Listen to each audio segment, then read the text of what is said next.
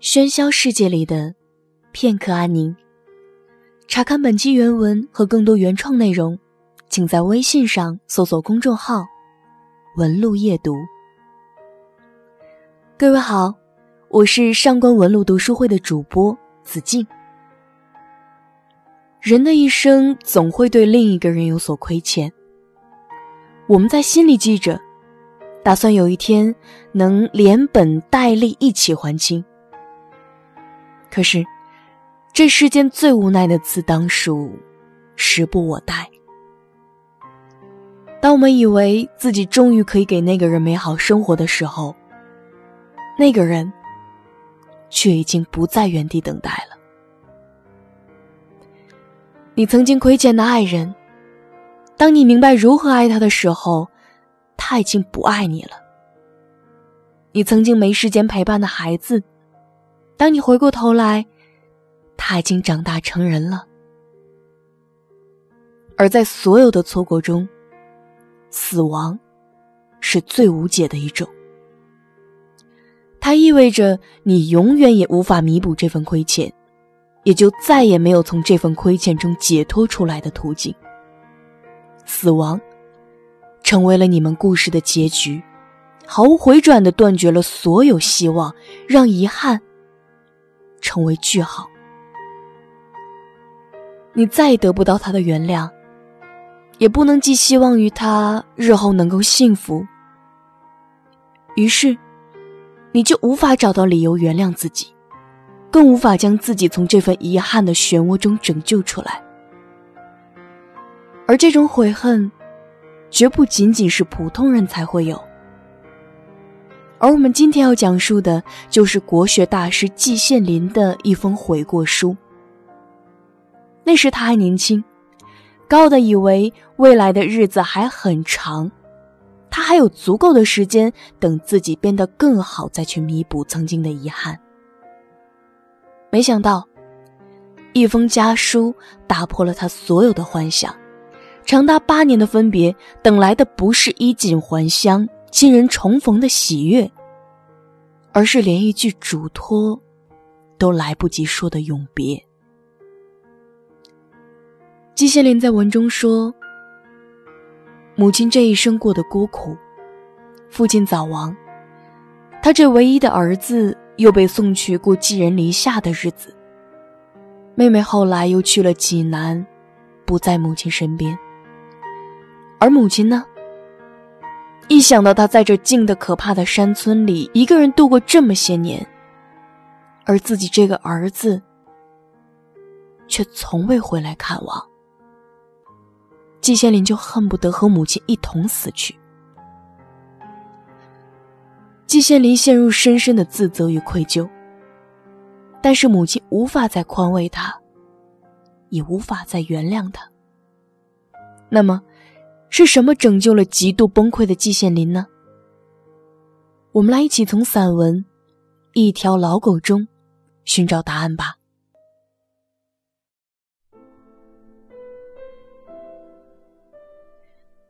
我梦想，再过两年，我大学一毕业，由于出身一个名牌大学，抢一只饭碗是不成问题的。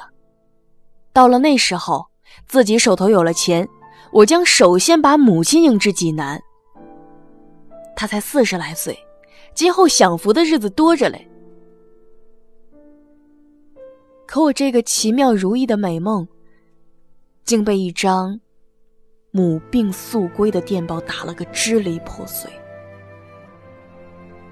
到了家中，我才知道，母亲不是病了，而是走了。这消息对我真是五雷轰顶，我昏迷了半晌，躺在床上哭了一天，水米不曾沾牙。悔恨像大毒蛇直刺入我的心窝。在长达八年的时间内，难道你就不能在任何一个暑假内，抽出几天时间回家看一看母亲吗？我痛悔自责。找不到一点能原谅自己的地方。此时，万籁俱寂，宇宙笼罩在一片黑暗中，只有天上的星星在眨眼，仿佛闪出一丝光芒。全村没有一点亮光，没有一点声音。透过大坑里芦苇的疏隙，闪出一点水光。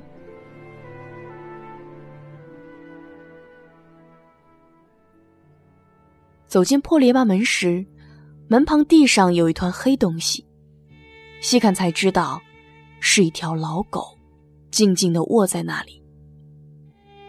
狗们有没有思想？我说不准，但感情却是有的。这条老狗几天来大概是陷入了困惑中。天天喂我的女主人怎么忽然不见了？他白天到村里什么地方偷一点东西吃，立即回到家里来，静静的卧在篱笆门旁。见到我这个小伙子，他似乎感到我也是这家的主人，同女主人有点什么关系，因此。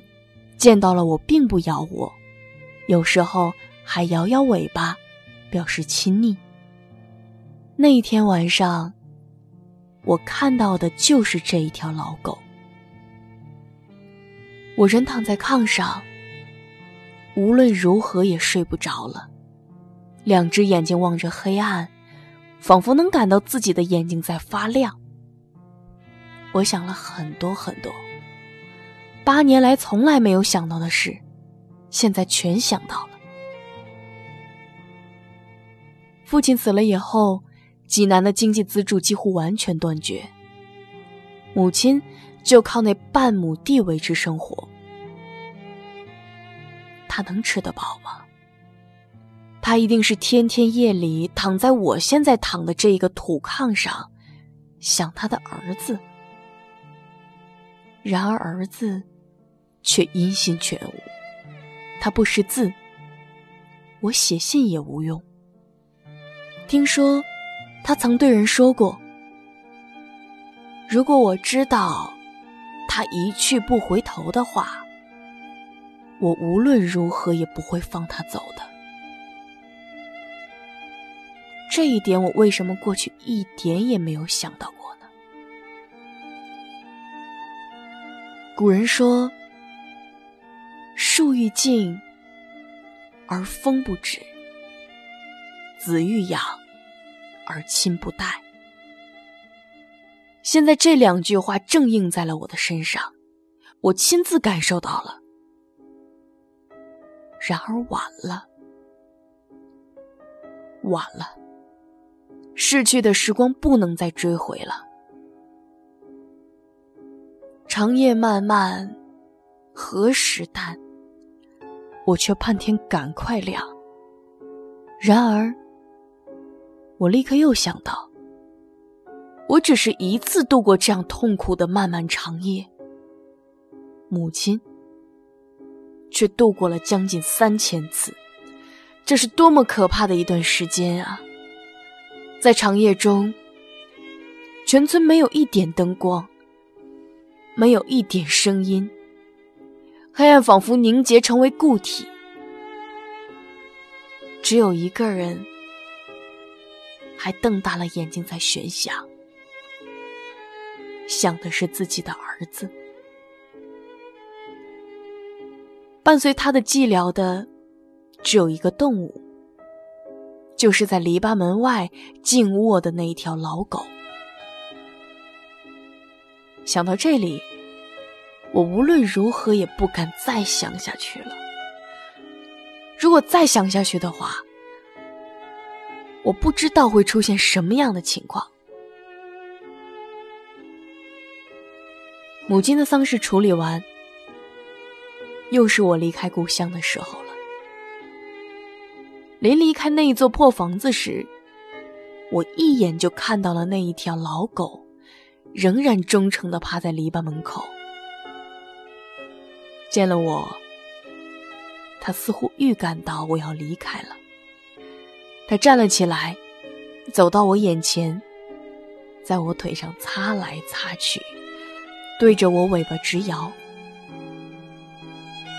我一下子泪流满面。我知道，这是我们的永别。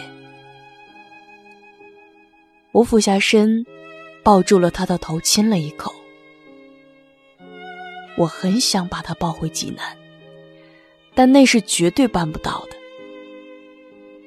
我只好一步三回首的离开了那里，眼泪向肚子里流。到现在，这一幕已经过去了七十年，我总是不时想到这一条老狗。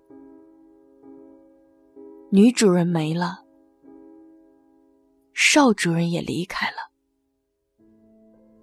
他每天到村内找点东西吃，究竟能够找多久呢？我相信，他绝对不会离开那个篱笆门口的，他会永远趴在那里的。尽管脑袋里也会充满了疑问。他究竟趴了多久？我不知道。也许最终是饿死的。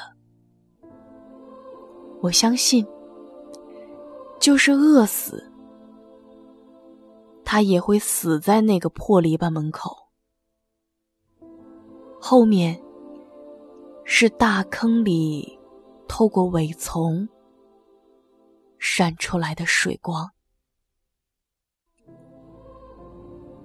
我从来不信什么轮回转生，但是我现在宁愿信上一次。我已经九十岁了，来日苦短了。等到我离开这个世界以后，我会在天上，或者地下什么地方。与母亲相会，趴在他脚下的仍然是这一条老狗。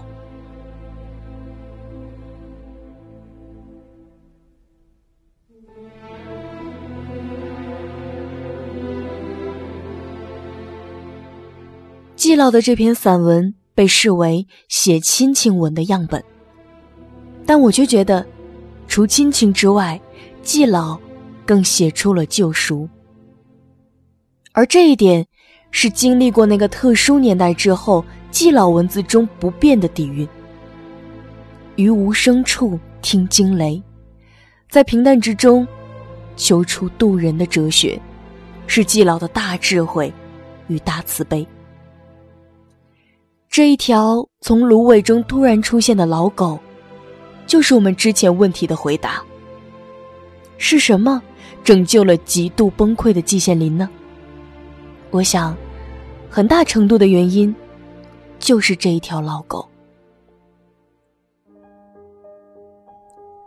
母亲的生活寂寞的可怕，在黑暗无声的山村中，她不识字，没办法写信给孩子。她一个山村老妇，没有什么理想可以寄托。他守着吃不饱的一点田地，一生都没有过上舒服的日子。但是还好，在这样极端的情况下，在自己这个儿子明明有寒暑假，却不来陪伴母亲的情况下，原来还有一只老狗，一直陪伴着母亲。这条狗，年老而忠诚，想必母亲在活着的时候，有很多年。都是在他的陪伴下度过的。不仅如此，这条狗机灵，又通人性，会自己寻吃的，乖巧又亲人。想必目前饲养它未必太费力，而且它也能为母亲的生活带来许多慰藉与欢乐。可见自己走后，母亲的生活因为这条老狗的陪伴。定不至于全无希望。意外发现母亲饲养的这条老狗，将季羡林从想自杀谢罪的悔恨中拯救了出来。我想，在很多人阅读《一条老狗》的时候，都很容易与季老产生共情。这得益于国学大师的深厚功底，也因为我们每个人心中都有类似的隐痛。我们因年少无知，伤害过很多人，但我们并不能得到所有人的原谅。希望，在这些亏欠、遗憾、悔恨的故事中，各位也能遇到，透过大坑里芦苇的疏细，闪出一点水光。看见摇着尾巴，和你亲昵的一条老狗。